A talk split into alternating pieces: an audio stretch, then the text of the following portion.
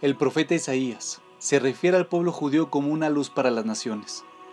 Y no es ningún secreto que los judíos han influenciado positivamente al mundo.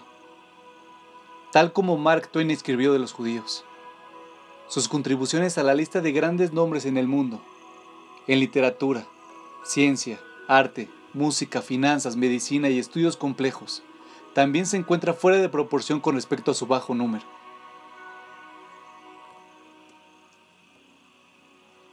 Nos dice Rabshraga Simmons, piénsalo. Una cosa es decir que un gran pueblo tendrá gran influencia, pero nunca predeciríamos esto de una nación que es tan pequeña en número. Esta dicotomía desafía toda norma sociológica.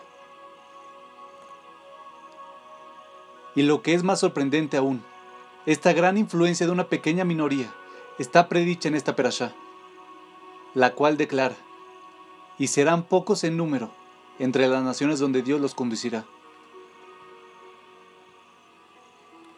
De hecho, la historia judía nunca ha sido acorde a las reglas.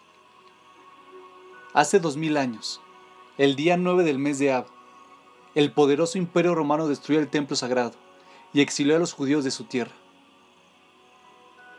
Si le hubieras dicho a cualquier persona en ese momento, te apuesto que el pueblo judío sobreviviría más, más que el imperio romano. ¿Cuántas probabilidades crees que habrías tenido a tu favor? ¿Una en un millón? Pero aquí estamos, dos mil años más tarde, prosperando en esta tierra. ¿Cuál es el secreto de los judíos?